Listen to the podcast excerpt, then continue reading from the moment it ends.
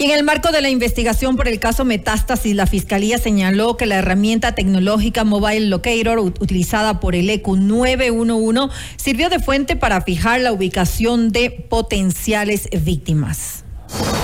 Esta es la entrevista de Fausto Yepes, hoy con... Estamos en contacto con el coronel Bolívar Tello, director del EQ911, para hablar sobre esta aplicación Mobile Locator, que si sirvió de fuente para información para ubicar a potenciales víctimas, que dice el 911.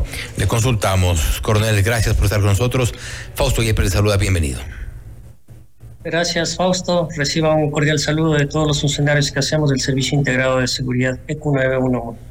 A general eh, y coronel, alarma lo eh, revelado a través de este caso Metástasis, eh, el hecho, por ejemplo, de haber supuestamente hecho seguimientos a Fernando Villavicencio.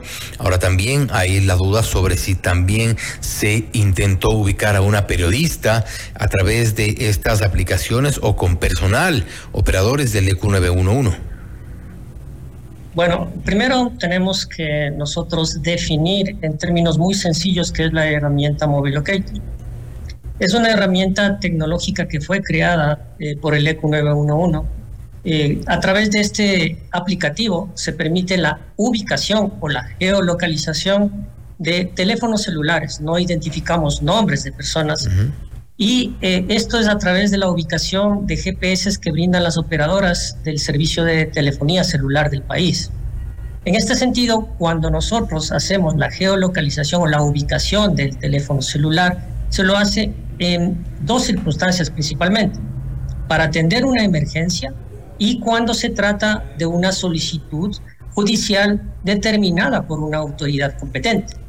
Es decir, en el Servicio Integrado de Seguridad de 911, esta geolocalización no es realizada solo por funcionarios que pertenecen al Servicio Integrado de Seguridad de 911, sino también por personal de las instituciones que se articulan a nuestro servicio. Ahí están otras instituciones y no solo funcionarios del Servicio Integrado de Seguridad de 911. Nos referimos a la Policía Nacional, por ejemplo, Fuerzas Armadas. Así es, otras son otras instituciones que también se encuentran y que pueden solicitar en estas dos circunstancias. Eh, en, el caso de que sea una emergencia, puede solicitar bomberos, puede solicitarlo eh, Policía Nacional, Fuerzas Armadas, eh, Ministerio de Salud Pública cuando es una emergencia. Y ahí se puede solicitar la ubicación a través de esta herramienta. De hecho, cuando una persona llama al Servicio Integrado de Seguridad IQ 911, automáticamente nosotros tenemos la geolocalización de esa persona para poder atender esa emergencia. Lo cual no descarta si es que eh, eh, evidentemente en este caso no había un seguimiento por una orden de autoridad competente, tampoco había un seguimiento eh, necesariamente por un requerimiento de la policía, una emergencia como tal, pero una de las opciones si es que uno de los operadores o algún operador del ECU 911 haya estado facilitando este tipo de información. Se ha investigado eso, el caso Metástasis y todas estas revelaciones han despertado de alguna forma algún tipo de investigación interna en el ECU 911 para saber sobre este tema. Bueno, esa investigación la está haciendo la Fiscalía, ya lo indicó la señora fiscal, la investigación que se está realizando. Es decir, que nosotros a través de estas dos herramientas tenemos los controles y los registros para poder identificar quién hizo ese rastreo o qué institución hizo ese rastreo. Me refiero en este sentido a qué? Que en primer lugar, cuando se trata de una emergencia, nosotros tenemos eh, que eh, tiene que llenarse la ficha, es una ficha que se denomina, en donde se llenan los datos eh, y se le asocia a un incidente que es una emergencia. Entonces, es el primer registro que se hace, es decir, se registra la persona que hizo o que solicitó ese rastreo, en primer lugar. Y la otra, cuando es una solicitud judicial, que sería el otro perfil para Mobile Locator, que es una orden de una autoridad competente. Para ello, previamente, las instituciones, sobre todo Policía Nacional, lo que hace es emitir una solicitud y se crea un correo institucional y se le asigna un usuario y una contraseña de tal manera que queda registrado en nuestro sistema cuál es la persona que realizó ese, ese seguimiento o ese rastreo y también queda identificado quién ordenó, quién dispuso ese rastreo, si así lo designa Policía Nacional.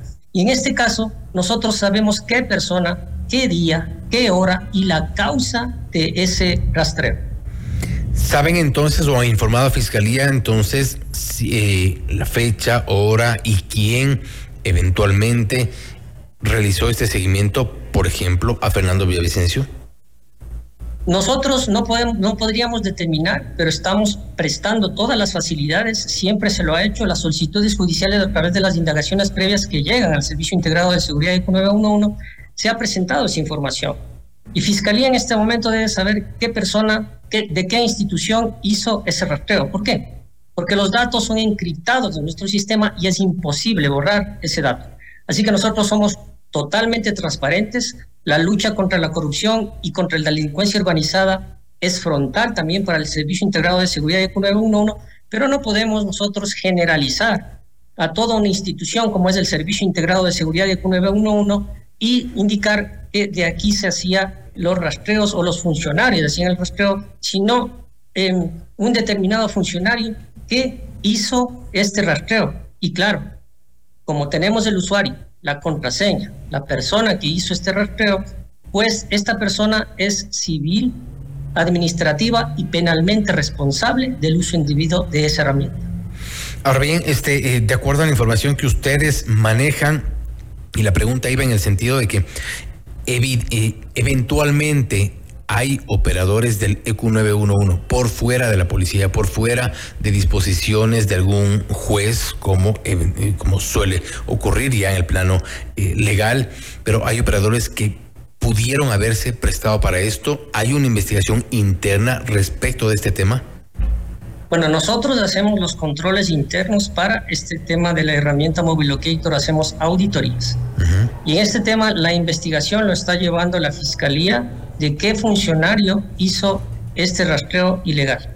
Y nosotros estamos prestando toda la colaboración necesaria, las puertas están abiertas, somos sumamente transparentes para que se determine qué persona hizo el rastreo o qué persona hizo los rastreos o las personas que hayan o hayan realizado los rastreos indebidos. Es como que cuando el Estado le facilita un arma a alguna institución, a una de las instituciones o un vehículo el funcionario es responsable del uso de esa herramienta si es del uso indebido. Es igual, es una herramienta que se le proporciona para el tema de las emergencias y para cuando existe una situación judicial. Entonces, ese funcionario es responsable civil administrativo y penalmente del mal uso y del buen uso también de esa herramienta en el caso de que esté haciendo ese buen uso.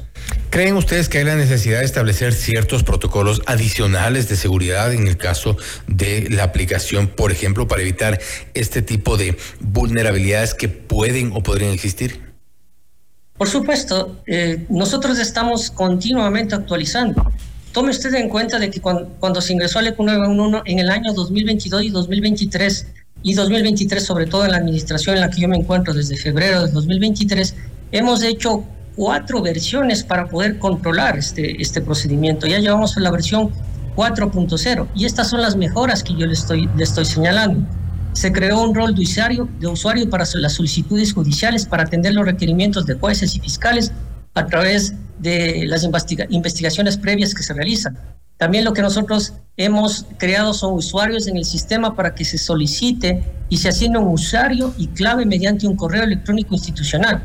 Ahora los funcionarios que hacen eh, o hacen el uso de, esta herramienta, cuando son solicitudes judiciales, tienen que cargar la, indagación previa para poder establecer que se está haciendo un rastreo de acuerdo a los parámetros legales.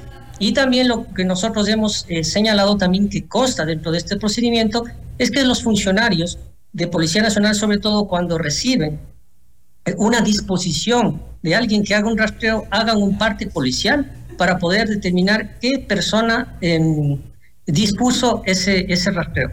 Pero nosotros tenemos, y solo en caso de emergencia, ¿no? Por eso es que tenemos los dos perfiles únicamente. Ahora, bien, y, con esto termino, coronel Tello, toda esta información, ¿qué tiempo está guardada en los servidores? Usted bien dice, no se puede borrar, podemos regresar, pero ¿hay un tiempo definido o tiene un archivo bastante grande como para incluso retroceder a la época en la que aparentemente son, por ejemplo, estos chats y poder determinar quién, cómo y en qué circunstancias recibió esta orden? Así es, la, información no se borra, no es como el, tema de las imágenes, porque sabemos que el tema de las imágenes también igual nosotros tenemos una capacidad. Por ejemplo, cuando, cuando existen imágenes eh, y lo solicita Fiscalía, se, se, guardan durante cinco años las imágenes en, nuestro, en nuestros servidores y se borran si es que no existe petición de, de fiscalía a los 30 días. En el caso de que sean órdenes judiciales y en el caso de Mobile Locator, no. Este es, esta información está eh, ingresada, está encriptada en nuestro data center y se conserva esta información.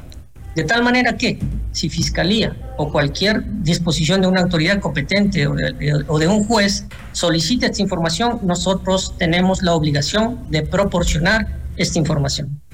Hay eh, un sistema para, eh, porque se, hablaba también de mejorar el sistema como tal, es decir, eh, actualizarlo. ¿Está previsto esa inversión? Sí, claro, nosotros pensamos en actualizarlo y hay muchas maneras de actualizar el sistema. Pero como le digo, nosotros hemos, a partir sobre todo del año 2023, establecido controles que antes no existían. Entonces, eso es lo que nosotros estamos buscando, perfeccionar esta herramienta, perfeccionar los controles para que no ocurran este tipo de, inconvenientes Que, estamos teniendo. Este tipo de usos.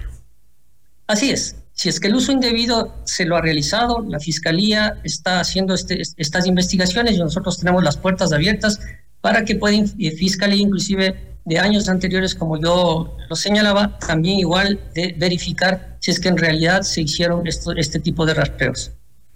Perfecto, estaremos igual pendientes de los resultados de la investigación de, Fiscalía. Eh, Coronel Tello, nuevamente gracias por haber estado con nosotros. Con gusto, Fausto, muy amable, muchas gracias. Gracias nuevamente. El coronel Bolívar Tello, director del ECU 911, hablando sobre la fuente de información para ubicar potenciales víctimas, un sistema, el móvil locator, que habría servido, según se ha informado o según se revela en los chats de Leandro Norero, habría servido para dar seguimiento en su momento a Fernando Villavicencio. También se eh, podría, se está investigando si, si este sistema sirvió para eh, investigar la ubicación de una periodista. Esto es producto ya de una investigación por parte de Fiscalía. Las puertas del EQ 911, ha dicho el coronel Tello, están abiertas y están dispuestos a entregar toda la información para saber si es que esto ocurrió, quién, cómo y cuándo lo hizo. Esto es Notimundo Estelar, siempre bien informados. Usted está escuchando Notimundo. Periodismo objetivo, responsable y equitativo.